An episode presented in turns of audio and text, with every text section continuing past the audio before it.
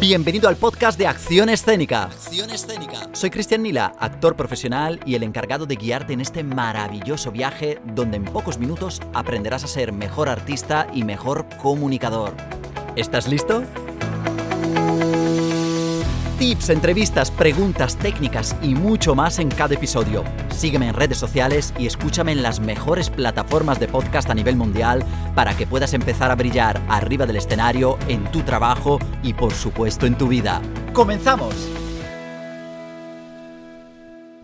Aquí estamos un día más en el podcast de Acción Escénica. Hoy tenemos el episodio número 29 y vamos a hablar, bueno, hablar no, vamos a aprender hoy cómo se estructura un entrenamiento vocal. Creo que es algo fundamental. Hablaré también más adelante en otros episodios del tema del entrenamiento actoral, por supuesto del entrenamiento físico y de muchísimos más entrenamientos que tiene que tener un actor o un artista para subirse al escenario. Por supuesto que eso depende mucho si sois actores, cantantes, bailarines, pero bueno, yo soy, la gente que me conoce lo sabe, soy muy partidario de que hoy en día un artista tiene que saber mínimamente cantar, bailar, interpretar, aunque realmente luego se le dé bien una sola cosa en concreto. Pero como artista, sobre todo por respeto hacia lo que hacemos y porque queremos ofrecerle al público la mejor calidad posible, siempre tenemos que tener un entrenamiento específico para cada cosa. Hoy vamos a hablar del entrenamiento vocal, creo que es algo fundamental porque quiero recordarle a todo el mundo que la voz es un músculo y tal y como músculo, igual que el cuerpo, si no lo entreno,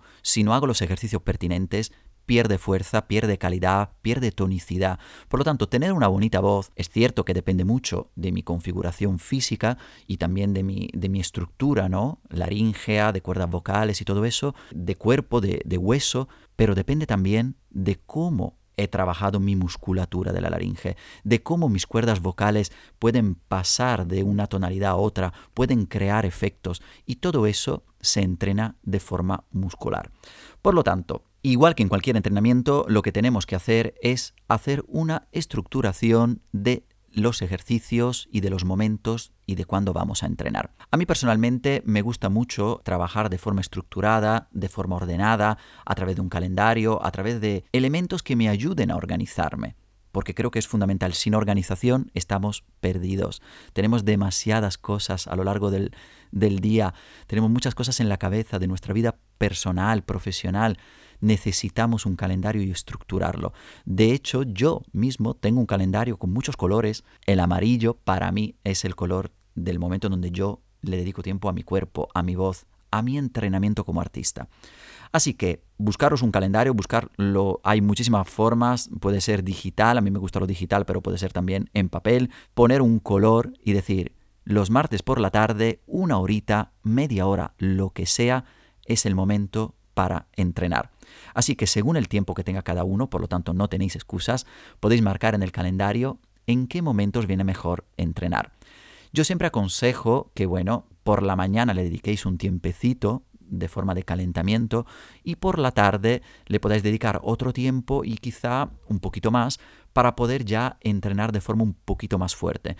Porque como bien sabéis, la voz eh, por la tarde, por supuesto que tiene otra textura, está un poquito más acostumbrada a funcionar, por la mañana estamos un poquito dormidos, aunque es cierto que bueno, creo que es importante por la mañana y lo veremos después, que hagamos una especie de entrenamiento barra calentamiento. Hay distintos formatos de entrenamiento, como he dicho, es decir, que podemos eh, hacerlo de manera, yo por ejemplo a mí me gusta mucho utilizar los cascos y el piano, pero también es cierto que hay personas que a lo mejor no tienen esa disponibilidad, no saben tocar el piano o directamente eh, dicen, mira Cristian, yo no tengo nociones ni sé dónde encontrar escalas para hacer ejercicios vocales, no pasa nada, podéis trabajar ejercicios articulatorios. Entonces, vuestro trabajo vocal y vuestro entrenamiento vocal tiene que tener, digamos, unos ejercicios específicos.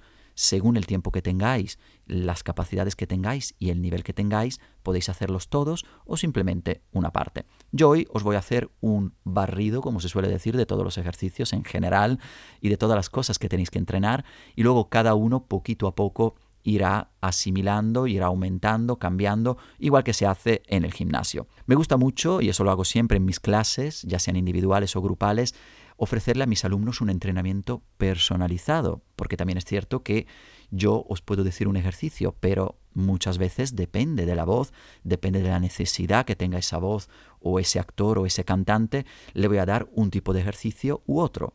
Y le diré, oye, por lo que tú quieres hacer, necesitas entrenar tantas veces al día, una vez al día, medio, yo que sé, una vez al año, bueno, tampoco no. Pero lo que quiero decir es que cada uno tiene unas necesidades. Por eso cuando mis alumnos trabajan conmigo, siempre tienen su entrenamiento personalizado.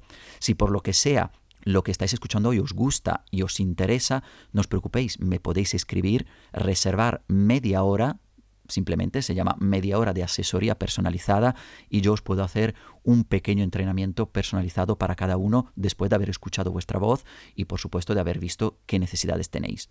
¿Ok? A partir de ahí os digo, tenemos que empezar a entrenar nuestra voz desde la base. Y la base es la respiración y todo lo que es la musculatura se llama de fuelle.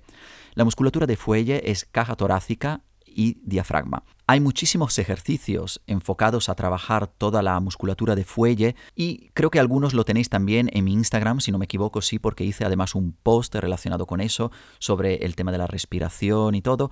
Y allí hay varios ejercicios que podéis utilizar para calentar y precalentar. Estos ejercicios vienen muy bien por la mañana y por supuesto eh, son fundamentales antes de una actuación o antes de hacer cualquier tipo de ponencia delante de un público porque nos ayudan también a relajarnos, ¿vale? Tenemos que aprender a dominar lo que son estos músculos y por supuesto dominar nuestra respiración, que sabéis que en total tenemos cuatro tipos de respiraciones dominarlas todas para poder utilizarlas según nuestras necesidades y por supuesto potenciar una u otra según lo que tengo que hacer. No es lo mismo cantar que hablar. Por lo tanto, según la necesidad, entreno una musculatura u otra. Esto es un punto del tema entrenamiento. Vamos al segundo. Después de eso vamos a trabajar todo lo que es la parte de coordinación vocal y eso tiene que ver con la parte de la laringe y las cuerdas vocales. Por supuesto que siempre aconsejo que trabajéis con profesionales de la voz para trabajar esto y que os den una especie, digamos, de entrenamiento personalizado. Pero si no, podéis trabajar también por vuestra cuenta a través de sonidos. Sonidos graves, sonidos medios y sonidos agudos. Aunque sea de forma muy suave, Cuidado, estamos hablando de un entrenamiento de voz hablada, porque por supuesto si es voz cantada, entonces sí ahí necesitáis que un profesional os haga, digamos, un calentamiento personalizado, porque a nivel cantado tenemos también más posibilidades de hacernos daño y por supuesto necesitamos un tipo de ejercicio mucho más específico.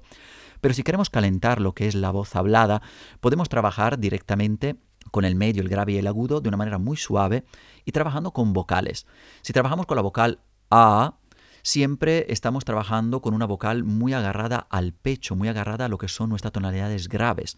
Por lo tanto, cualquier ejercicio con la A que me ayude a calentar todo ese tipo de sonido y, digamos, entrenar la cuerda a hacerse más gruesa y más corta, me ayuda a trabajar la parte grave. Si luego quiero trabajar en cambio la parte más media, la parte digamos de, de la zona más alta de mi registro medio, puedo utilizar como vocal la I, que es una vocal que me ayuda a conectar con esa zona mixta.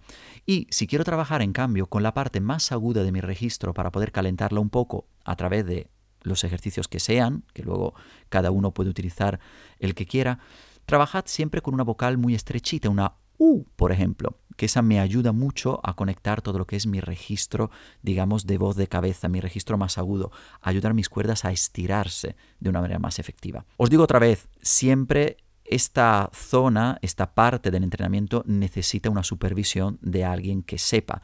Por lo tanto, Repito, cualquier cosa y cualquier cosa de verdad que necesitéis, me podéis encontrar en accionescénica.com, podéis reservar una pequeña asesoría personalizada y yo os puedo aclarar muchísimas dudas o también dar el contacto de muchos profesionales muy, muy, muy buenos a nivel vocal que en un momento dado, si tenéis algo muy específico, os pueden ayudar. Después de haber trabajado toda la parte de la coordinación vocal, vamos a la zona de los resonadores. Tenemos que calentar también esa parte y normalmente los artistas se olvidan que existe, pero los resonadores realmente lo que hacen es ayudarme primero a cambiar de registro a nivel vocal, porque si estoy hablando para cámara o estoy hablando en directo, el registro que tengo que utilizar, el lugar de resonancia de mi voz tiene que cambiar. Por lo tanto, sabemos que tenemos unas tonalidades graves que resuenan más en el pecho, otras que son un poquito más altas y que resuenan en la máscara, es decir, en la parte más frontal de mi cara, y luego otras que resuenan en mi cabeza, que normalmente para la voz hablada no se utilizan mucho, pero no está mal hacer un calentamiento, digamos, de estos tres resonadores, pecho, máscara y cabeza. Después de haber trabajado también esta parte, la última parte del calentamiento tiene que ser enfocada a todo lo que es la parte de dicción y articulación. Para ello hay muchísimos ejercicios que podéis hacer relacionados con la parte de los dientes, mandíbula, lengua y labios, que son, digamos, los cuatro puntos que necesitamos calentar para poder luego realmente poder hacer una ponencia o un texto de manera efectiva y buena. Entonces, vamos a recopilar. Hemos dicho que el tipo de calentamiento tiene que ser efectivo, que por supuesto tiene que ser útil para el artista o el cantante o digamos para lo que yo lo necesite y tiene que incluir estos cuatro puntos. La parte de fuelle, la parte de respiración y musculatura abdominal y por supuesto diafragma, la zona como hemos dicho, de la coordinación vocal, es decir, laringe y cuerdas vocales. Luego tiene que incluir los resonadores, que son fundamentales para mejorar nuestro timbre y, por supuesto, adaptarnos al medio comunicativo donde tenemos que trabajar. Y al final, toda la parte de dicción y articulación para que lo que digamos se pueda entender. Cuidado, no tenemos que confundir mejorar nuestra dicción y articulación con neutralizar nuestro acento. No quiero que nadie neutralice el acento, quiero simplemente que en este entrenamiento de cuatro puntos podáis calentar de forma efectiva todos los elementos que entran en juego en la voz hablada. Esto por un lado, cuando tengamos claro cuáles son los ejercicios y cómo podemos calentar o qué es lo que me interesa calentar según la situación, entonces tengo que hacerme un plan de trabajo. Siempre os aconsejo que como estamos trabajando a nivel vocal, aprovechéis la mañana para calentar y siempre, siempre, siempre os aconsejo que sea dos horas antes de haberme despertado y por supuesto después de haber desayunado, que es cuando la voz empieza a funcionar al 100%. Por la mañana un pequeño calentamiento puede durar unos 15-20 minutos y ya luego por la tarde otro, no es calentamiento, pero otro momento para ejercitar la voz puede durar hasta 40 minutos 45, porque es un entrenamiento un poquito más profundo. Esto lo podéis hacer, por supuesto que sería ideal todos los días al principio para poder, digamos, fortalecer la voz. Después, también está muy bien hacerlo un día sí, un día no, igual que el gimnasio. ¿Por qué? Porque necesitamos también dejarle un poquito de descanso a nuestra voz. Por lo tanto, los días que hacéis vuestro entrenamiento vocal, no es necesario siempre ni cantar ni utilizar luego la voz para decir textos como locos, sino que podéis hacer un día de entrenamiento vocal y el día siguiente pues un pequeño calentamiento y ya trabajar cualquier canción o cualquier texto. Pero si un día sí y un día no utilizáis la voz de esta forma, vais a tener un buen equilibrio a nivel de trabajo y luego también de descanso, que es fundamental. No os olvidéis. Ya hemos llegado al final de este episodio y espero que te haya gustado. Ahora ha llegado el momento que pongas en práctica todo lo que has aprendido arriba del escenario, en tu trabajo y por supuesto en tu vida. No te olvides de darle a me gusta, comentar y compartir mi canal para que más personas como tú puedan aprender sobre artes escénicas, comunicación y desarrollo personal. Si quieres profundizar más, no te olvides de visitar la web accionescénica.com, leer mi blog, ver mis vídeos y disfrutar de todo mi contenido y mis cursos. Muchísimas gracias como siempre por escucharme y recuerda a expresar y a transmitir que es vida. Hasta la próxima.